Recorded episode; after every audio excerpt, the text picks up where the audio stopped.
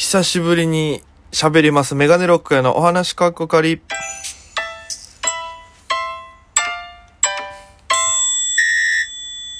ぽいぽいメガネロックです。よろしくお願いします。この番組は僕が毎日配信でお届けしている番組となっております。アプリでお聞きの方は番組をクリップ、それ以外の方はハートニコちゃんネギタップで、えー、応援よろしくお願いします。ぜひ、一人、えー、最低1500ぐらいですかね。指の体操でこう、パラッパラッパラッパラって人差し中指、薬指でね、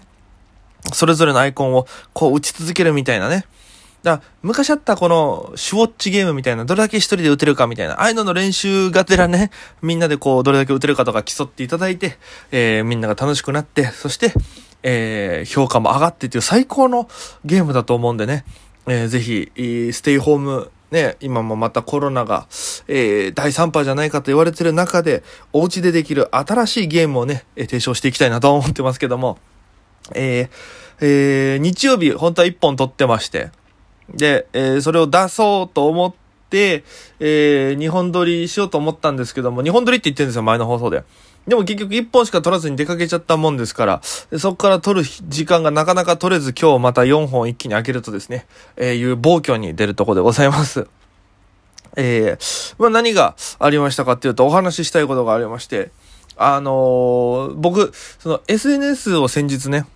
触ってまして、まあ前回のラジオの後半でもお話ししたんですけども、えー、沖縄の芸人の先輩でもありまして、東京で活動されてる、与座義明さんという、えー、ピン芸人の方がいらっしゃいまして、で、えー、魔石の、えー、魔石芸能者所属でして、えー、まあ、沖縄でライブをやった時とか、それこそ僕、音、えー、音響だ。音響と、えー、前説か、ヨジャモキャンというライブで前説とか音響させていただいたことがありまして、で、えー、まあ、面識ありましてね、えー、でも、打ち上げの席とかってやっぱがっつりお話しする機会もなくて、周りにね、いろんな、たくさんの大人の方々がいるので。で、なかなか機会がなかったんですけども、東京出てきた時に一度、えー、ご飯させていただいた、え方が与座さんと繋がってて、で、え出てきたばっかだったら与座さんと喋ってみたらっていうので、え一度機会いただきまして、でもそれ、あの、与座さんが、えー、出張イベントみたいな、当時コロナになる前ですけども、えー、イベントみたいなやってて、そこに、えー、僕が行きまして、で、その方からも多分事前に小田さんから連絡が行ってて、えー、来るからちょっと、あの、お話ししてみて、みたいな感じだったと思うんですけども、終わりで少しお話しさせていただいて、でもそれでも5分ぐらいですかね、他のやっぱりファンの方々もいたんで、で、5分ぐらいお話しさせていただいて、僕もすぐ帰っちゃって、そっから機会がなかったんですけども、えー、そんな与座さんがですね、先日、えー、レンタル一緒に考える人というのを始めまして、まあ今、レンタル何にもしない人とかね、レンタルラーメン二郎食べる人とか、いろんなレンタル何々があると思うんですけども、与座さんが、えー、レンタル一緒に考える人というのを始めまして、一体どういうサービスかと言いますと、1時間2000円で、えー、交通費、新宿からの交通費ですね。をお支払いすれば、えー、与座さんと一緒に考えることができるという。すごいワクワクするじゃないですか。で、えー、まあ内容的には何でもいいですよと。えー、実際には何ですかね、えー、今日、夕飯何にしようとか、今度の休み何しようかなみたいな、本当に何でもいいんですよ、悩みは。で、悩みじゃなくてもいいですし、一緒に考えたから、今度、まあ今も何も考え、何、何考えていいかわからないんですよ、みたいなのも多分考えてくれるっていう、非常に、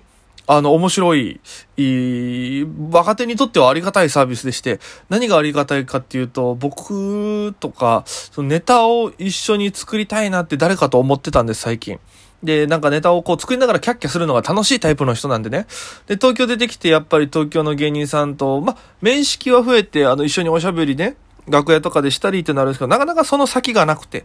一緒にご飯食べに行ったりとか。あと、何ですかね。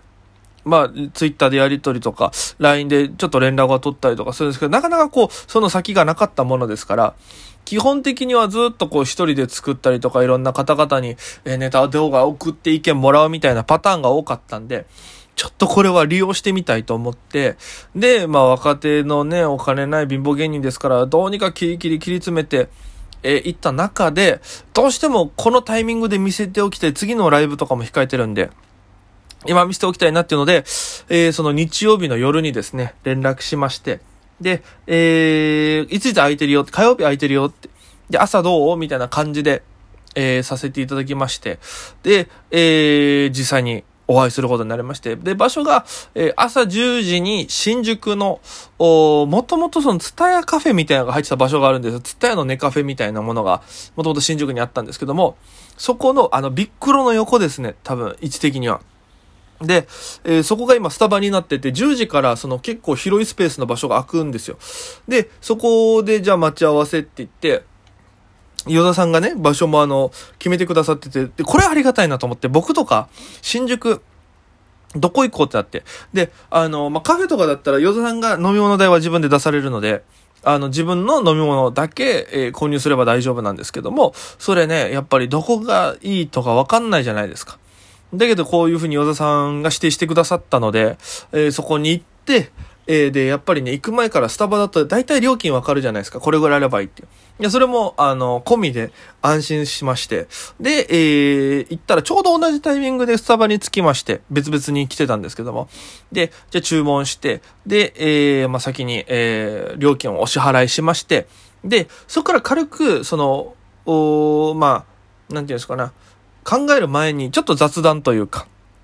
考える前にちょっとお互いのお話をさせていただいて、がっつり話すのが初めてなんで、で、こう、こうこうこうで、みたいなお話させていただいて、で、なんでこのサービスやられたんですか？とか、なんかそういういろんな話とかを聞いたりして、で、じゃあ、その早速一緒に考えていきましょう、みたいな形の時間に入りまして。で、あのやっぱ単純に、あの、いろいろ、まあこれから話すんですけども、やっぱ、いいなと思って、与座さんの人柄がすごく優しい方なので、うん、なんか、こう、すごい大先輩なんですよ、もう。芸歴もだいぶ上ですし、20年多分超えてる与田さんと、僕もまたペーペーの僕が、えー、まあ、ネタを一緒に考えてくださったりとか、するっていう情景だけでもすごく、あの、ありがたいんですよ。この環境というか。で、えー、まあ、今一度、こう、最初にまず僕は、その、肉食ライブっていうね、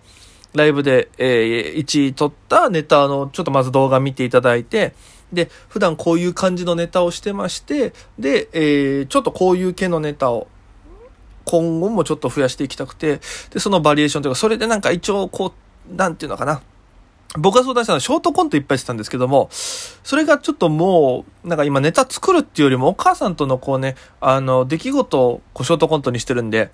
作るというか、どんなことお母さんとやってたっけな、どんなことがあったっけなっていう思い出す作業を結構やってて、どちらかといえばこうネタ作りっていう感じがなくて感覚的に。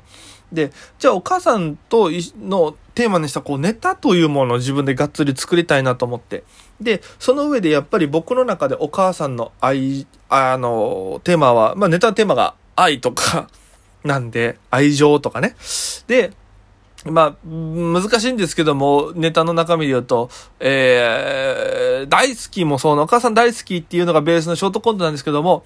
お母さんの視点からするとちょっと愛情が多すぎる。まあ、世間一般的に言われる過保護とかね、そうれる部分もやっぱりあるので、やっぱりこれはそういう子供への愛情をやっぱ持って接してる方と作ってみた方が、考えてみた方が、よりいいんじゃないかなと。気持ちがわかるんじゃないかなと。で、周りでやっぱりいらっしゃる先輩って、あの、先輩というか、あの、周りの芸人さんって結婚をまずしてない方も多いですし、で、お子さんもいらっしゃらない方もいらっしゃる、えー、多いので、なかなかそういう、う観点から作ることなかったんで、ただ、ヨザさんも今ご結婚されてお子さんもいらっしゃるので、そこを踏まえた上で相談したかったんですね。で、まあ、ネタ見ていただいて、で、もう、なんかもう、ヨザさんが僕のネタ見て、笑ってくれてるだけでちょっと嬉しいんですよ、動画見ながら。で、わ、嬉しいなと思って。で、そっから、え良かった点とかをお伺いして、で、ヨザさんがこうしたらいいんじゃないみたいな、これもいいな、みたいなやつをちょっと見るんですよ。で、ヨザさんはもうお父さん目線というか、お父さんなのでね、えー、で、そのお父さんのちょっと、おパターンというか、お父さん出したことあるとか、なんか結構その、一緒に考えて本当にくれて、で、どちらかっていうとすごい、なんかもう僕のネタを一生懸命ずっと考えてくれてるところで、なんか、うわ、ちょっと、す、なんか、嬉しくなっちゃって いや、ありがたいです。一緒にこう、同じテーマでこう考えてるんですけど、なんかあの与座さんが、僕のネタを一緒に考えてくれてるっていう状況が、こう、ちょっと嬉しくてニヤニヤしちゃいましてね。で、えー、いろんなこう、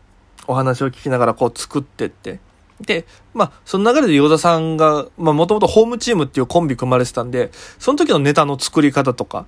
で、あの、コント漫才両方やられてたんで、ヨ田さん。まあ、ピンになってもそうなんですけども、コントメインだけど、ちょっとしたら今度漫談やってとかっていうのもあったりして、で、なんでこう、